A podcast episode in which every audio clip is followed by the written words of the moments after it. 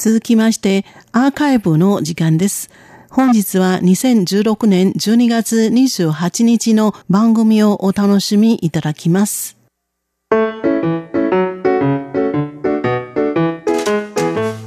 リスナーの皆様、ようこそティールームへの時間です。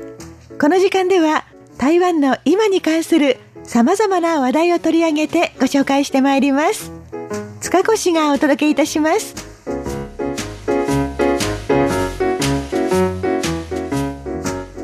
2016年の猿年ももう残すところあとわずかになってまいりました。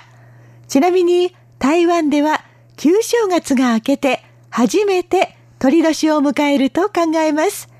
今度の旧正月は1月28日ですので、日本の皆様の感覚よりもちょっと遅めになりますが、1月末には鳥年になるわけですね。さて、台湾では旧正月前後は転職シーズンでもあります。台湾の会社では、ボーナスは1年に1度だけ、旧正月前に支給されます。転職組は、この待ちに待ったボーナスをもらって、懐を温かくした後で会社を辞めるという人が多いんですね。職場を変える場合もありますし、自分で何か商売を始めてみようという選択肢もあるようです。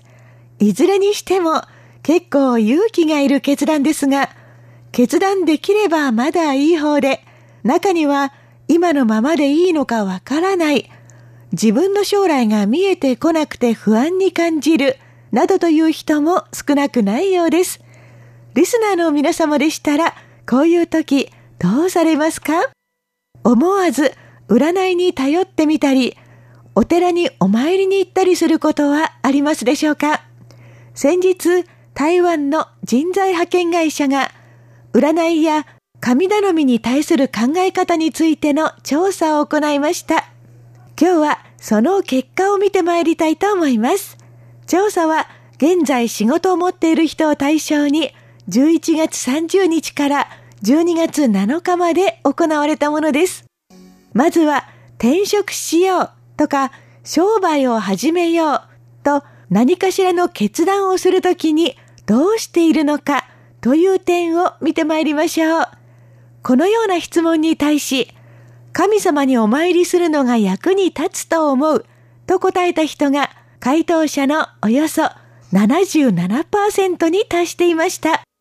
まあ日本でも苦しい時の何とやらと申しますので本当に信心深いのかどうかは何とも言えませんが、少なくとも迷いが生じた時に、まず神様にお参りしてみるというのは台湾の人にとってかなり自然な選択のようです。神様といっても台湾の場合、道教、仏教、いろいろな神様が存在します。一体台湾の人たちは仕事絡みのお願いをするとき、どんな神様におすがりするのがいいと考えているんでしょうか？複数回答できる条件のもと、一番人気が高かったのは、グンシェンディジュエンでおよそ62%でした。グンシェンディジュエンは漢字4文字で、関門トンネルの関、聖人君子の聖、帝王の帝、君子の君と書きます。これは三国志で大活躍する武将、関羽が神格化した神様です。一般的にはもうちょっと簡単に関羽の関、公務員の公と書いて、ご安ン、観光と呼ばれることの方が多いかもしれません。観光は主に商業の神様として信仰されています。勇猛な武将だったのに商業の神様というのも不思議ですが、何でも義理がたく信用を重んじた関羽の人柄が商売人にも通じるところがあったため、などと伝えられています。ですから、特に商売を始めようとする人だったら、まず間違いなく観光にお伺いを立てるんじゃないでしょうか。話が脱線しますが、シャープ買収で一躍日本での知名度が上がった本杯精密工業のテリー・ゴー会長は、ものすごく敬虔な観光の信者なんですよ。こういうお話も台湾ではとてもよく伝わっていますので、余計に人気が高いのかもしれません。さて、観光に次いで2番人気だったのが、トゥディコン。土地、公務員の公と書きます。これは、氏神様のことです。およそ55%の人に選ばれました。地元の氏神様に安心感があるのは、日本でも同じですよね。そして3番人気だったのが、海の航海安全を守る女神、マソ様です。動物の馬に女編をつけた漢字、ご先祖の祖と書いて、マーズーと発音します。こちらはおよそ48%の人に選ばれました。実は台湾ではマソ様を信仰する人の数がとっても多くて、公式な数字ではありませんが、一説によるとおよそ6割だとか、あるいは総人口の4分の3だとか言われています。お宮やお寺も、マソ様をお祭りしているところが一番多いんだそうですよ。でも、一旦仕事絡みのお願いになると、ちょっと順番が下がるところが、お参りする人たちの心境を物語っているようで面白いですね。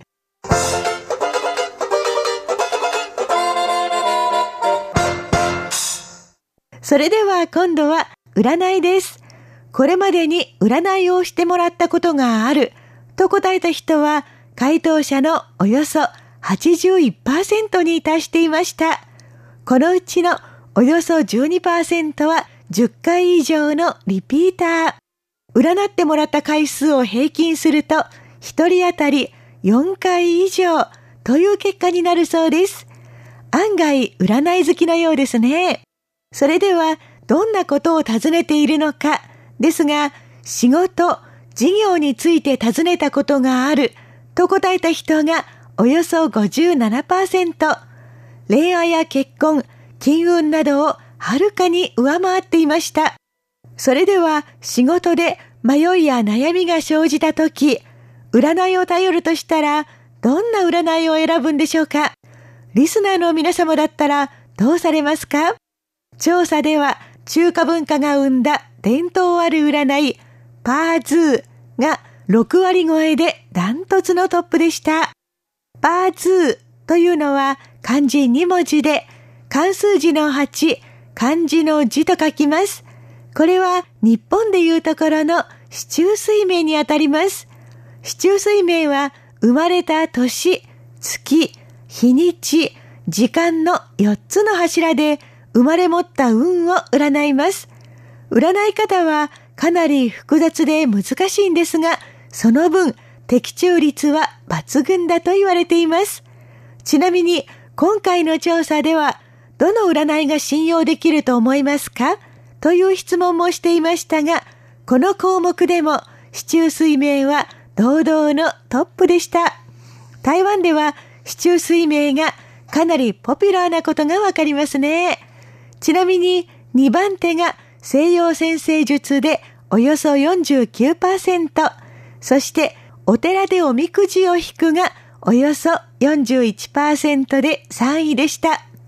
ちなみに、こういう占い、多かれ少なかれお金がかかるものですよね。調査によりますと、一人当たり平均で1回につき台湾元611元をかけていることも分かりました。日本円に換算しますと、今のレートでおよそ2200円といったところですね。まあ、それほど法外な金額ではありませんので、これくらいで気持ちがすっきりするのであれば、悪くない方法なのかもしれません。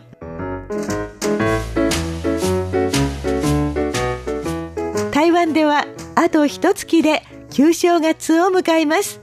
お寺やお宮の神様方、そして占い師さんはこれを機会に会社を辞めて新しい人生をと考えている人たちの対応で大忙しになることでしょう。ようこそティールームへご案内は塚越でした。こちらは台湾国際放送です。